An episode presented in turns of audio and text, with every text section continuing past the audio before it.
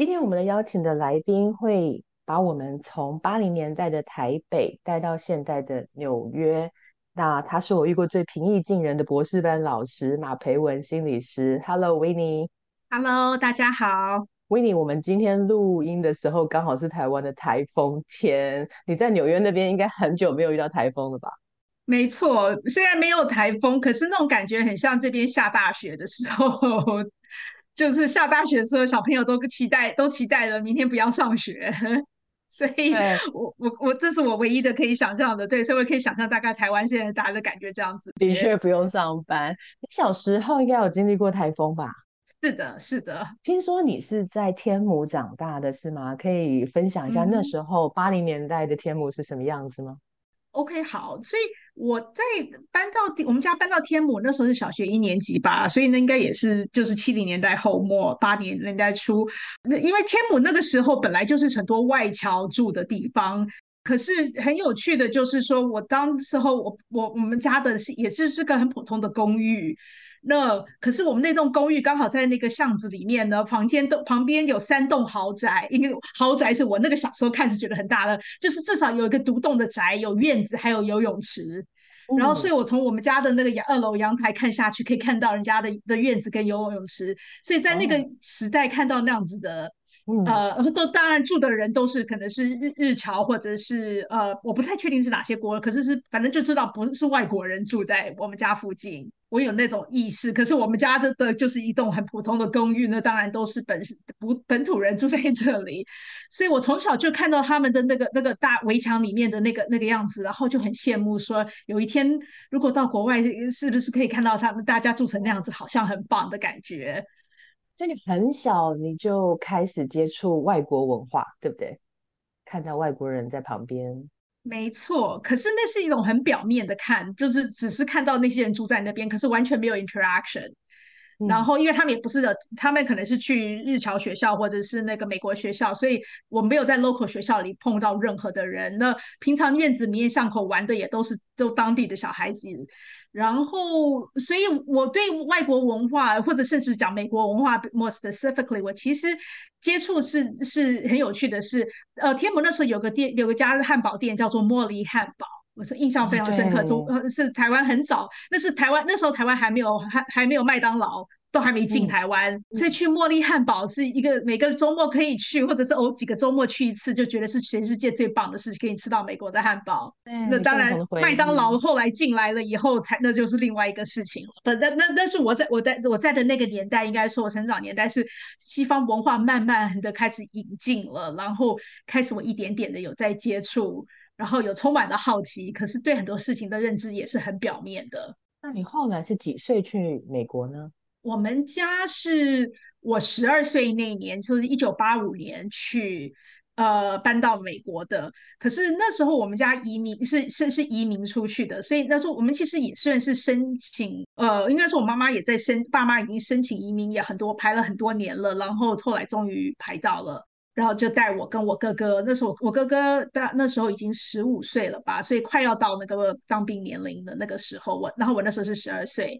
然后，然后我妈就我妈妈带着我跟先我跟我哥哥先过就过去，然后因为不确定在那边工作的状况，美国工作状况是怎么样，所以我爸爸就决定先留下来。那至少我爸爸留下来还有一个固定收入这样子。嗯嗯嗯。那你小学六年级是去西雅图吗？对，所以我其实我那时候是刚好在台湾已经刚好小学念完了，所以小学已经毕业了。可是因为我本来就早读，所以年龄上来讲其实还算都比人家小，所以刚好那我去美国的时候，对。就那我的就他们就是呃，我亲戚就建议说，那你还是从小学六年级再读，因为七年级算是那个 middle school 的功功课比较难。然后我那时候去一句英文都不会，除了 A B C D，然后 How are you 以外，我其实其实什么英文都不会。然后所以就说好，那你就丢去六年级去重新上一次六年级好了。哇，那六年级的经历怎么样？在那里看到的美国？非常的特别，应该这么说吧，因为因为我我要先讲一下，就是说那个 context，就是说，呃，那是在那个西西雅图，美国西雅图东岸，呃，西岸的西雅图的郊区，华盛顿的郊那个那这的一个 suburb，一个年代的亚洲人不是很多，虽然现在那边非常的 diverse，然后有很多 Asians，可是我那个那个时候的还不是那么多的人，所以我刚好去就读的那个小学，呃，整个小学这这那个的总共大概我可以我印象中大概不到十个学生是 person of color，然后我是其中的一个，所以你可以想象那种状况，就是说我就。不会一个不会，然后我一个不会讲不太会讲英文的人，刚好那学校有 ESL 的班上，所以那我就被丢进去了那个学校了。早上去上英文那个 ESL 的课，然后那个下午然后再去一班的六年级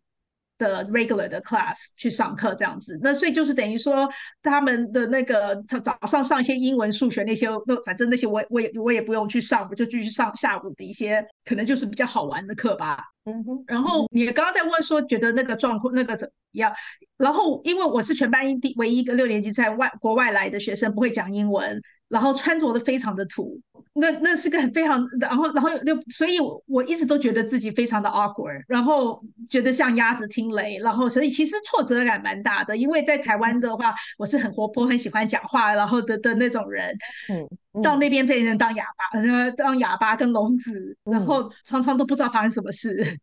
而且青少年通常会想要很酷哦，但你不能酷哦，对不对？没错，其实那是一个，也是一个很，我觉得对我大一个很大的一个冲击，文化冲击。就是说，因为在台湾都是上课的都是穿制服，那美国的话，当然上课大家都穿便服，小学大家都是穿便服。然后那是那个年代的 also 的 fashion，然后台湾没有那个那个小学五六年级的时候，根本没有人在同学在注重任何的 fashion，对吗？可是。学生那边的时去那边，大家都是穿的很流行的衣服，然后戴着耳环，化着浓妆，女生她化着浓妆，那时候还戴个大大的耳环，然后那个那个七八零年代那种缤纷色彩的衣服这样子。然后还有看到一些同学六年级的男生跟女生在就在那个学校那个走廊的 hallway 在那边接吻，公开的接吻。然后还有什么？还有看到学生上课跟老师讲话，好像就是那那种很开放的讲话，就大家举手或者也不举手，就啦啦的就就有些人上课翘着腿或者腿腿，然后就是那种感觉非常的。如果在台湾话，早就被老师打，叫你滚出去了，太放肆了那。那时候年代在校园也不能接吻吧？像男生女生的分际是比较清楚，就绝对不可能的，这是不可能发生的。而且对老师，对啊，那那那个时代是一点点小错事被老师抓去打手心，或者是打青蛙跳，在台湾是是高压的那种年代的。老师讲，老师说什么你做什么的，甚至没有人会举手提自主动提问题的那个年代。所以对你来说，那是一个很大的考。对。观察了这些东西，可是其实对我来讲也，it's actually，可是因为那时年纪也很很，就是刚好是十二岁，就是那种青少年有那开始的那个 adolescence，然后想要跟大家一样，所以我也很呃很羡慕、很憧憬那个样的生活，觉得说 this is so freeing，this is so nice。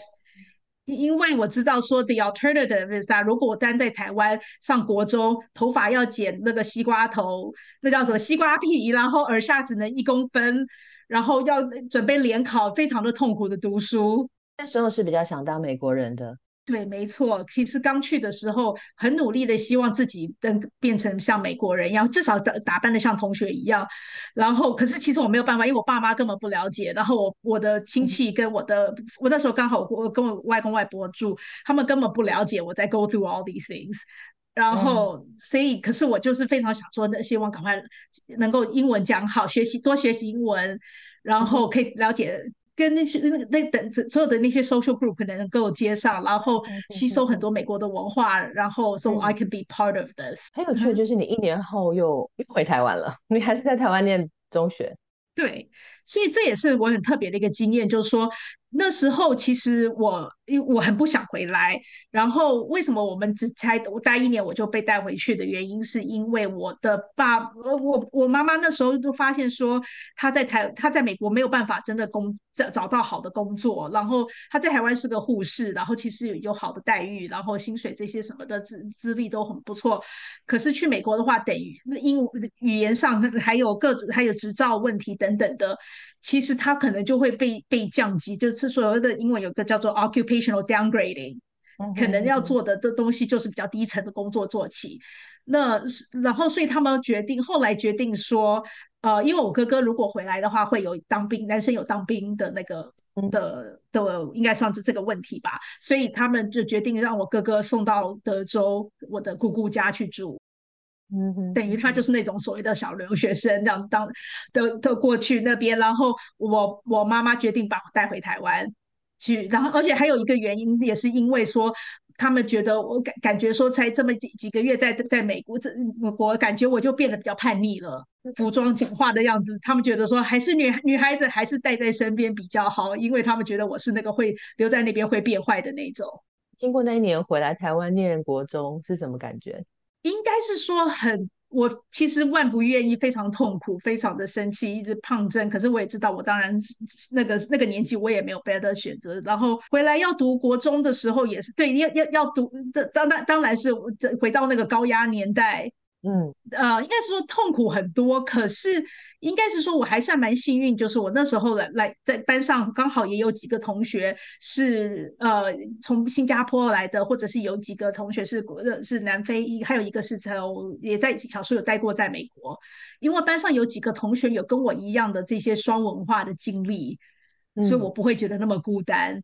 哼，然后我班上同学也认识很多朋友，对。那时候开始，你就是双文化人，这个轨道就走下去了嘛？你什么时候开始对文化产生兴趣，然后开始想要学习多元文化？其实应该是说，我去美国那一年开始，种子就种下来了，很多观察东西。那那其实对我来讲，还有一个很重要一点，就是说我回来台湾，后来回来回来湾继续念国中跟高中，然后我到大学才又再回去美国念大学了。那所以这几年应该说那段时间，其实有因为有有有台湾跟美国的这样子搬来搬去的这种这种文化呃对比，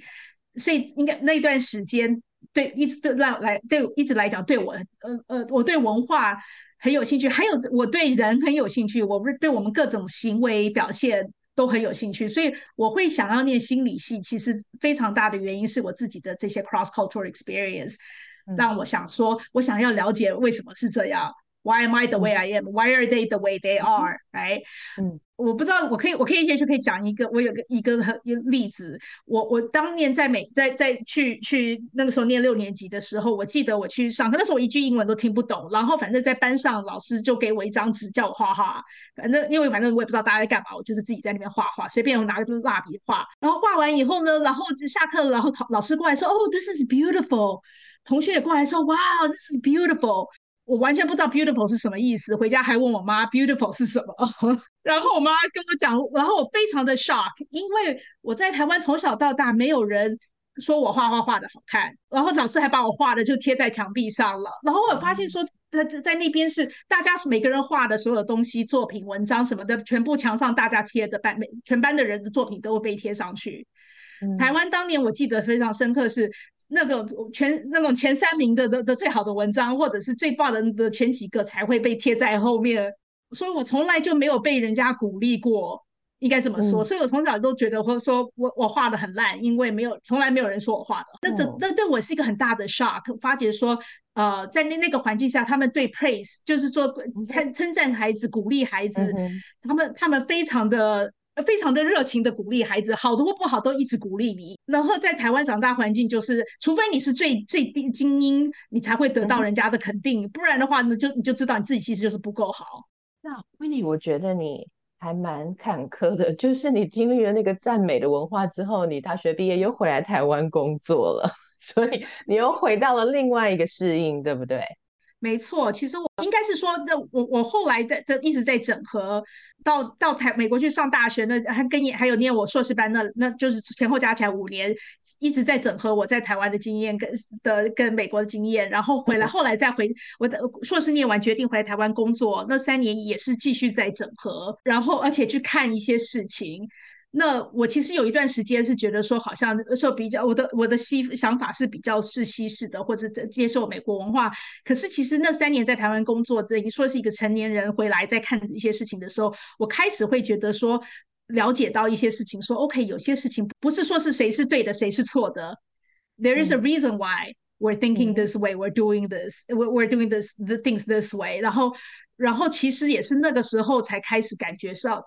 其实那时候我也不能说我没有那些 bias，可是只是开始了解到说有些东西原来是看事情，大家看事情角度不一样。嗯，那学习去接受很重要。你看到的台湾那个当年的那个台湾的文化氛围是什么？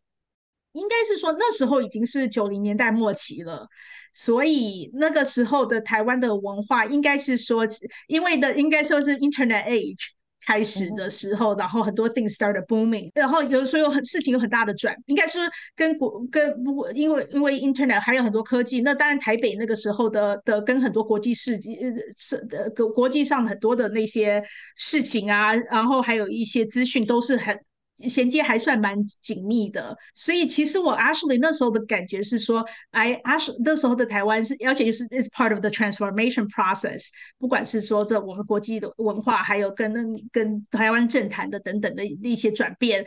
呃，所以其实 I was part of something that's actually very exciting。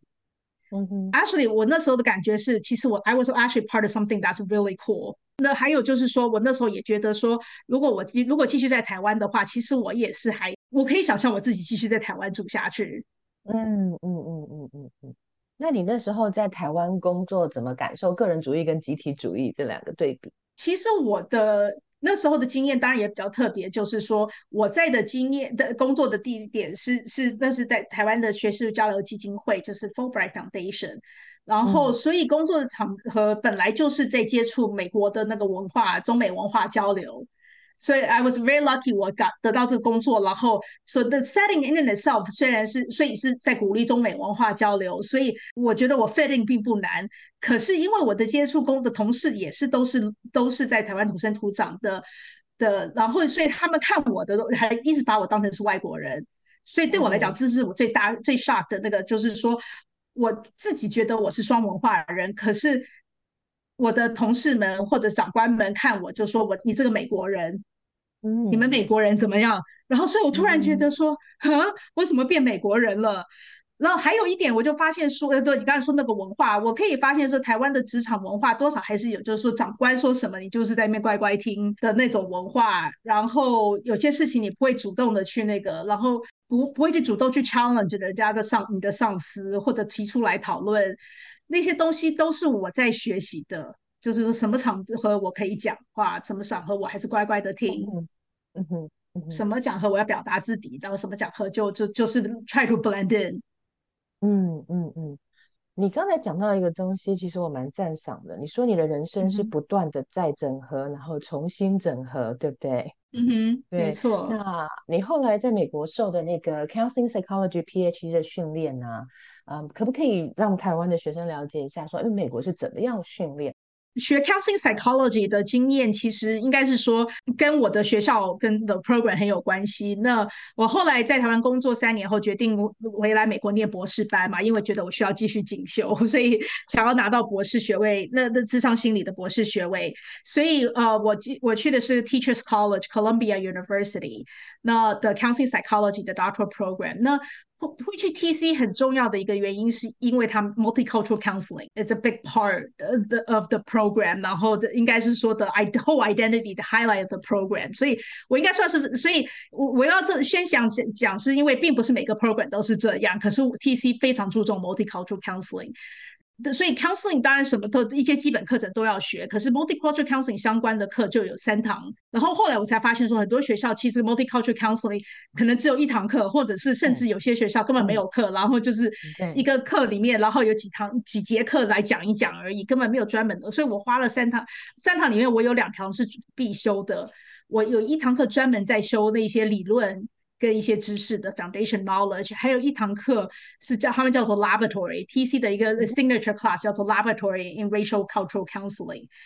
那堂课是让每个学生你要去 examine 你自己的 identity，包括你的呃 race、ethnicity、gender、sexual orientation、religions、呃 social class、intersectional identity，而且那个 identity 你要写，你你要自己去 explore，然后同学 challenge 你，你要去 small group，然后去跟同学 challenge，然后然后还有 TA 在那边每个礼拜写很长的那个 feedback，每个礼拜写 journal，然后如果你写的不够深，你在那边敷衍，然后还他们还会很。还有还会说你这样子写的不够好，甚至甚至我们我有同学，其实我也差那时候差点会那堂课会要 fail，我的 midterm eval 就是就说你的你的 identity examination 不够，你非常的 superficial，还被打退包，所以我有同学甚至 fail 那个 class 还要重新课重新上，就是因为他们要要 force you to examine all those issues。可是应该是说，I'm a better person because of this。嗯，所以我到现在我也是一直用这个 framework 去 understand self。我应该是说，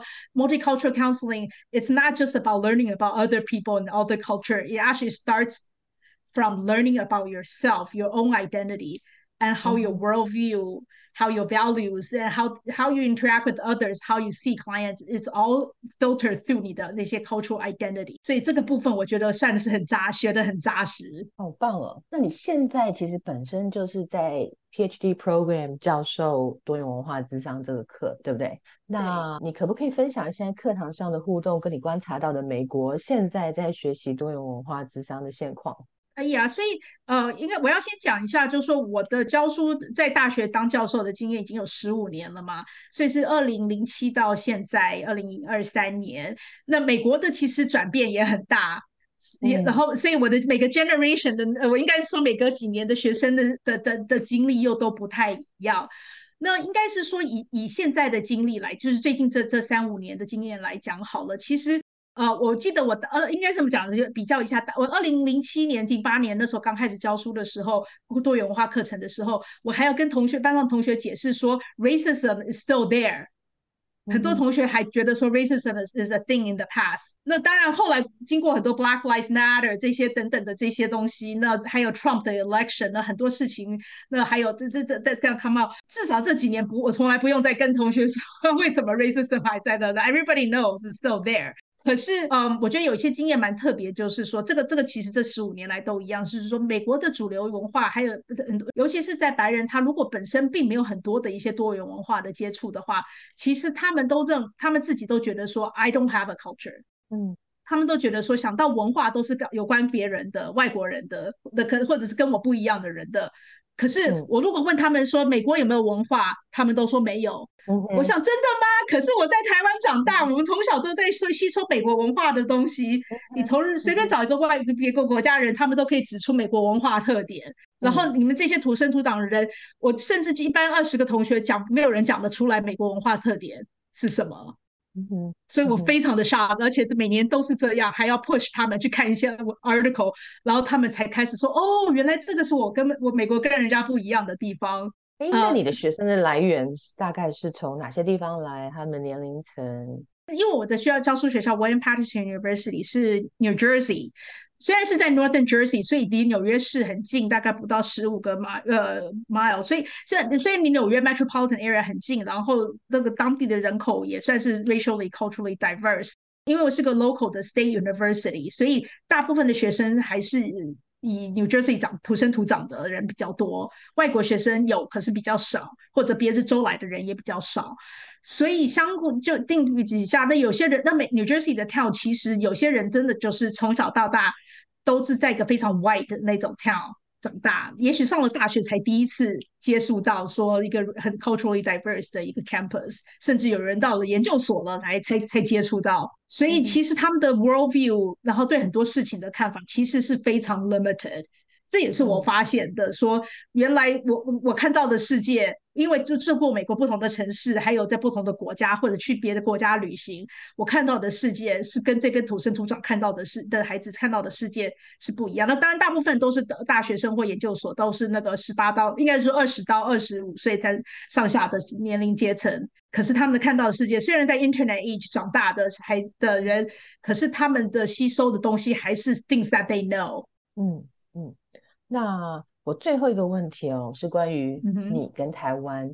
你觉得台湾影响你生命最大之处在哪里？它在你心中是怎么样的存在？我觉得台湾在我的心中啊，应该是说，呃，我虽然离开台湾很多年了。可是，因为我觉得我的成长的经历，小学的那年代，还甚至国高中，我觉得国高中后来在台湾念的很对我很大的影响。因为那个年代读的书，然后看的学的一些文化上的东，对文化的理念的东西，呃，it's very much part of who I am。那所以虽然后现在在美国已经住了那么久了，可是这个